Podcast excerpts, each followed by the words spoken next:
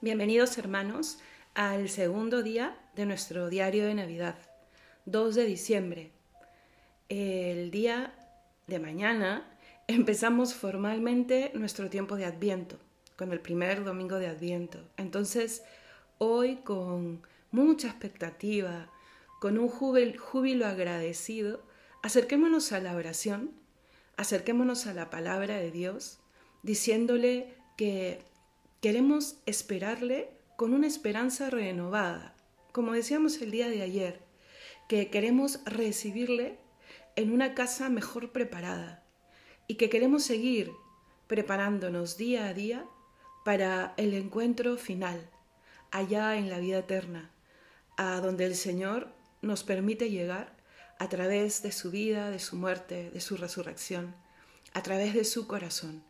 Él es la puerta, Él es el camino y nuestra meta, finalmente nuestro propósito de vida es alcanzar esa, ese regalo maravilloso, el más grande que nos ha podido dar Dios, el, el regalo impensado que es la vida eterna en el reino de Dios, allá en el cielo.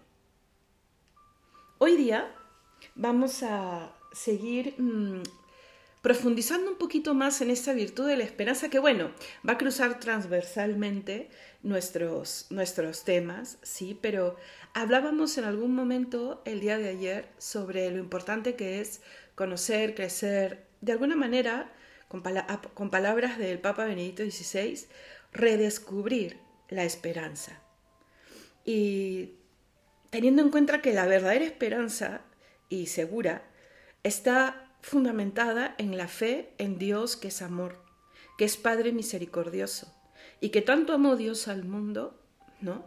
Que envió a su Hijo único, que tanto nos ha amado Dios Padre, que ha enviado a su unigénito, no para condenar al mundo, sino para salvarlo.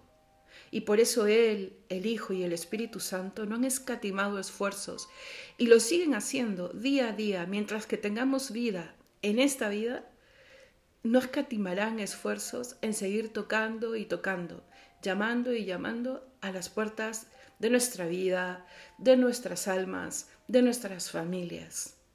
Por eso es importante, hermanos, que podamos nosotros comprender de qué esperanza estamos hablando. La esperanza está vinculada directamente con el tema de la vida eterna, porque no, no tendría ningún sentido, sería una esperanza muy vana, muy mundana, eh, muy vacía, si es que hablamos de esperar algo que llegará a su fin y terminará.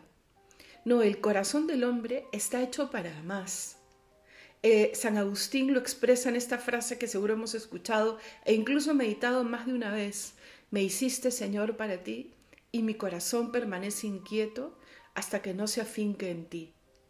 Es cierto que podemos haber leído esta frase muchas veces, pero también es cierto que cuando van pasando los años, cuando vamos conociendo un poco más a Dios y a nosotros mismos, nos damos cuenta de la veracidad de esta frase. Estaremos inquietos, estaremos incluso vacíos si es que no encontramos a Dios, que es la verdad infinita, que es esa belleza absoluta, ese bien pleno hay que, hay que tener puestos los ojos en esto que esperamos, hermanos, que no es otra cosa que el cielo, que la vida eterna. Pero hay que entender de qué cielo y de qué vida eterna estamos hablando. Jesús en el Evangelio nos predica una y otra vez, de muchas maneras, con parábolas, con eh, eh, citas directas, mm, hablándonos de su muerte, de su resurrección. Nos habla del reino de los cielos nos habla de la casa del Padre, porque no vino solamente a restaurar nuestra naturaleza caída, vino a llevarnos al cielo, a hacernos hijos con el Hijo. Esa esperanza es la que, la única que nos puede tener realmente alegres, como conversábamos el día de ayer.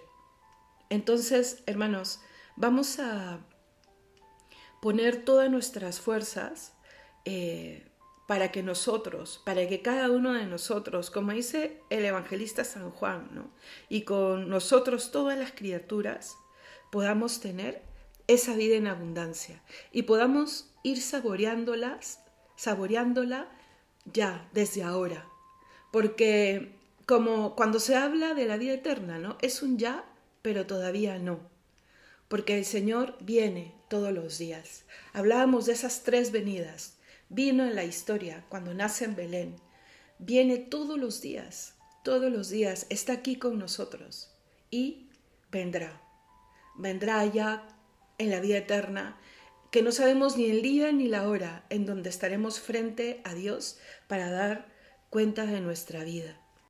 Y por eso esta esperanza eh, está siempre vinculada a estar atentos, a estar vigilantes, a caminar eh, con pie seguro como las vírgenes prudentes hacia el encuentro con Dios, hacia el encuentro definitivo. Lo dice San Pablo en una de sus cartas y dice ¿no? que Él, el Dios de la paz, os santifique plenamente y que todo vuestro ser, espíritu, alma y cuerpo se conserve sin mancha hasta la venida de nuestro Señor Jesucristo. Está hablando de ser santos. Es Él el que nos santifica. Es su gracia la que nos guía, la que nos fortalece, la que nos da la luz, la que nos da incluso la fortaleza en la voluntad para poder decirle al Señor sí, porque Él llama, Él nos elige y Él quiere ser elegido también. Por eso, que Él, el Dios de la paz, nos santifique plenamente y nos conserve sin mancha. Por eso les digo, ¿no? La espera y la vigilancia, siempre juntos, siempre animando, siempre llevándonos hacia la plenitud total de, nuestra ser, de nuestro ser. Y nos quiere hacer partícipes de una realidad por encima de toda imaginación y de todo pensamiento y de toda palabra y de todo proyecto personal. ¿Qué cosa, de qué cosa nos quiere hacer partícipe? De su misma vida divina. Tenemos que parar y pensar y decirnos a nosotros mismos, ¿por qué? ¿Por qué somos merecedores de participar de su misma vida divina? Es que el único motivo y la única respuesta es que Dios nos ama. Por eso tanto amó Dios al mundo, tanto amó Dios al mundo. Es la única respuesta, porque nosotros no somos Dios, somos personas, somos seres humanos. Y el Señor, sin que dejemos de ser personas, nos invita a vivir de su vida divina. ¿Y a través de qué y cómo? A través de Cristo, que sin dejar de ser Dios, ha venido a participar de nuestra vida humana.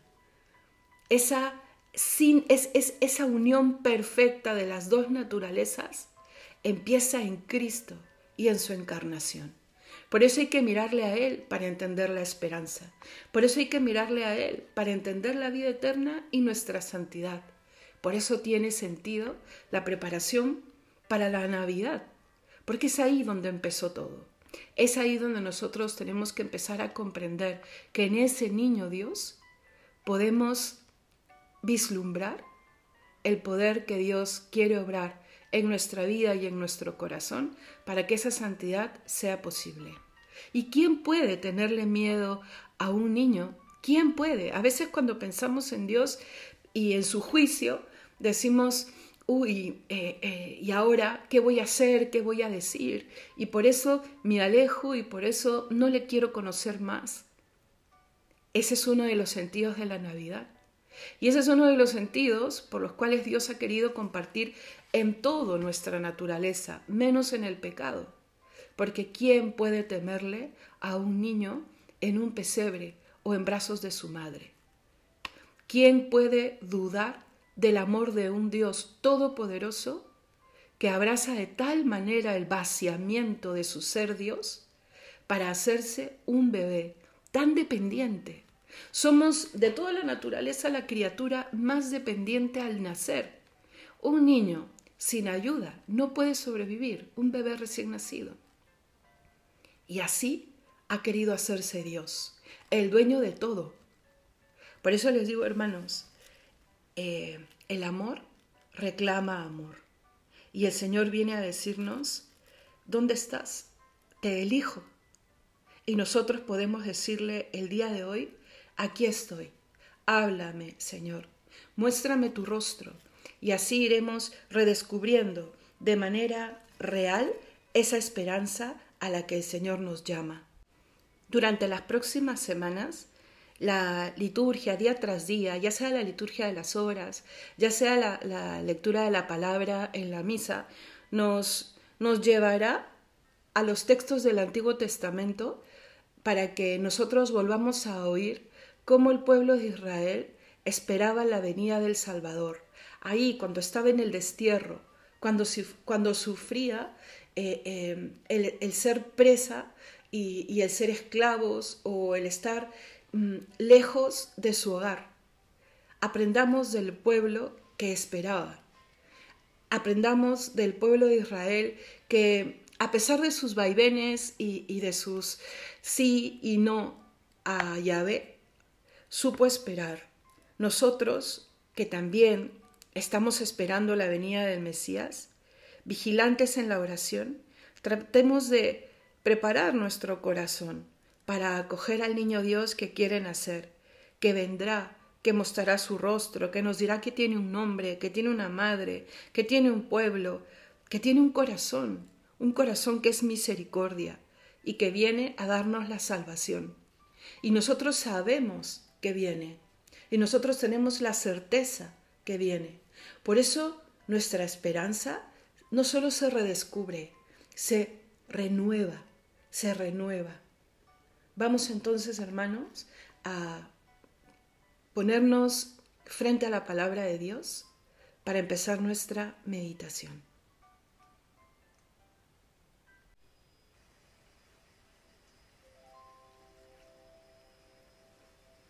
Vamos a tomar nuestra Biblia, si la tenemos a mano, nuestro diario espiritual, nuestro diario de Navidad, el cuaderno que estamos usando para, para tomar nota, que siempre ayuda. Y vamos a quedarnos con dos citas bíblicas. Aquella que hemos mirado con atención en nuestra introducción, que es la de Juan 3:16. Tanto amó Dios al mundo que envió a su Hijo único, no para salvar al mundo, perdón, no para condenar al mundo, sino para que sea salvo. Es palabra de Dios. Te alabamos, Señor.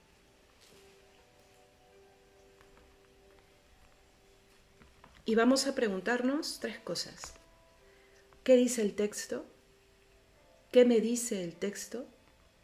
¿Y qué quiero decirle yo al Señor?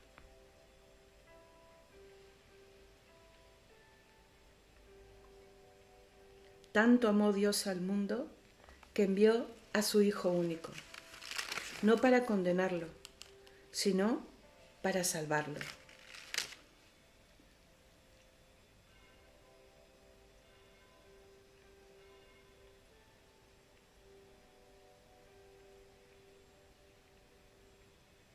Salvar al mundo. ¿Qué quiere decir San Juan cuando habla de salvación? Lo dirá más adelante, cuando esté ya más dentro del tema de la pasión. Salvarlo para que los hombres y con ellos todas las criaturas puedan tener vida en abundancia. Esa vida eterna, libre de las ataduras del pecado libre de la temporalidad, de que todo acabe, de que un día sí y un día no. Ha venido a salvarnos, hasta de nuestros propios malos pensamientos, tibieza, desánimo, desaliento, tristeza, infidelidades. El Señor ha querido salvar el mundo. ¿Y qué me dice a mí? Aquí es un buen momento para ponerle pausa. ¿Y qué te dice a Dios? ¿Qué te dice Dios después de lo que hemos conversado al principio? Y a la luz de esta cita bíblica, ¿qué te dice a ti? Sobre todo con respecto a la esperanza, a redescubrir la esperanza, teniendo como fundamento que te ha amado tanto, tanto, que ha venido a hacerse hombre, que el Padre ha enviado al Hijo, y al Hijo nacido en una criatura pequeñita, en la soledad, en el abandono, en la pobreza.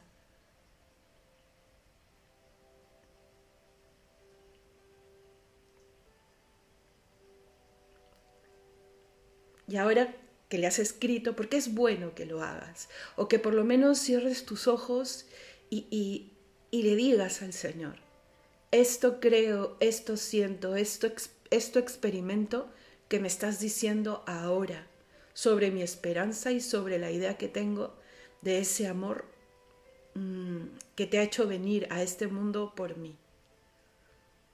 Y ahora viene como la, la conclusión, ¿no? Porque la oración es un diálogo. Él viene, Él te llama, Él te elige. Y ahora nos toca a nosotros elegirle también. ¿Qué le digo yo a Él? ¿Qué le digo yo frente a ese don maravilloso que es la virtud teologal de la esperanza, tan vinculada a la fe, que ya lo decíamos ayer, tan vinculada al amor? La hermanita menor, le dicen, pero que nos llena de una fortaleza maravillosa. ¿Qué le decimos al Señor? Señor, enséñame a esperar. Enséñame a ser fuerte.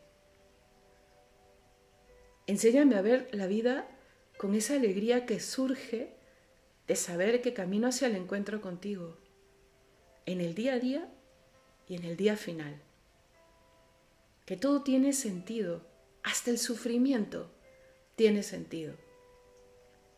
Porque tú has querido nacer en la más extrema pobreza, para abrazar a todos, a pobres y a ricos, porque tú has querido salvarnos aceptando el dolor de la cruz, a donde te hemos subido, para que nadie pueda reclamarte el que no sabes de dolores, de traiciones, de tristeza, de desaliento, porque te haces el Dios de la paz. Resucitado es lo que dijiste a tus apóstoles apenas les viste, paz a vosotros. Esa esperanza que trae paz, que trae fortaleza, que le da sentido a mi vida.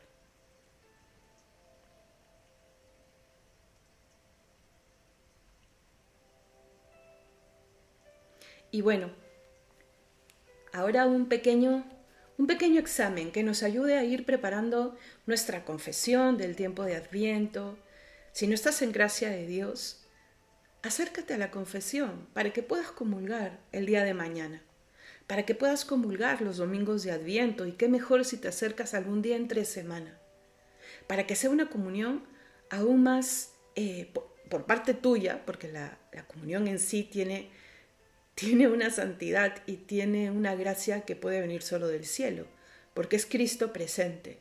Pero de parte tuya, lo que tú le das a Él, y también es gracia que podamos darle algo a Él, ¿no? Sea pues eso único que Él reclama, quererle, quererle. Y es también un misterio, que Dios quiera que le querramos, incluso que necesite que le querramos. Pero bueno, ese iría para otro tema más. Vamos a hacernos dos preguntas pasemos a la partecita de, nuestro examen, de, mm, de nuestra preparación interior para comprender este camino al cielo, este camino a Belén. Y vamos a preguntarnos, ¿qué espero yo de esta vida? Cosas muy concretas, ¿ah? Hoy día, no en general, hoy y de hoy en adelante si tienes 20, si tienes 30, si tienes 50, si tienes 60, hoy en adelante, ¿qué espero yo de mi vida? Para que comprendamos un poco más, ¿no? ¿Qué motiva mi vida? ¿Cuál es la gasolina de mi vida? Y, como nadie lo va a leer, escribe con, con total sinceridad, porque ahí también vamos a comprender en qué se fundamentan nuestras alegrías y cuál es la raíz de nuestras penas también, de esos anhelos no cumplidos. Y Dios responderá.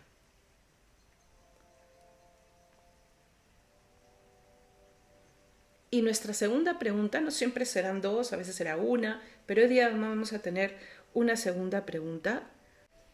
¿Qué es aquello que anhelo y que sé que no puedo alcanzar por mis propias fuerzas?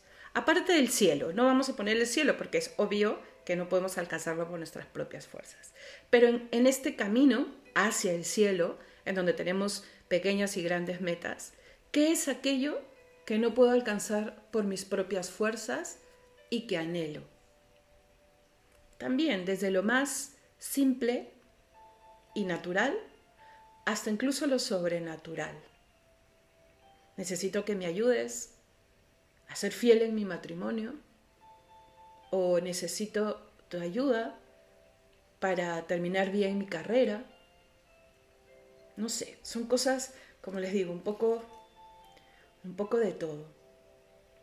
Y al lado Pon cómo te imaginas que Dios puede ayudarte a ser luz para cada una de esas cosas que has anotado que crees que no puedes alcanzar solo.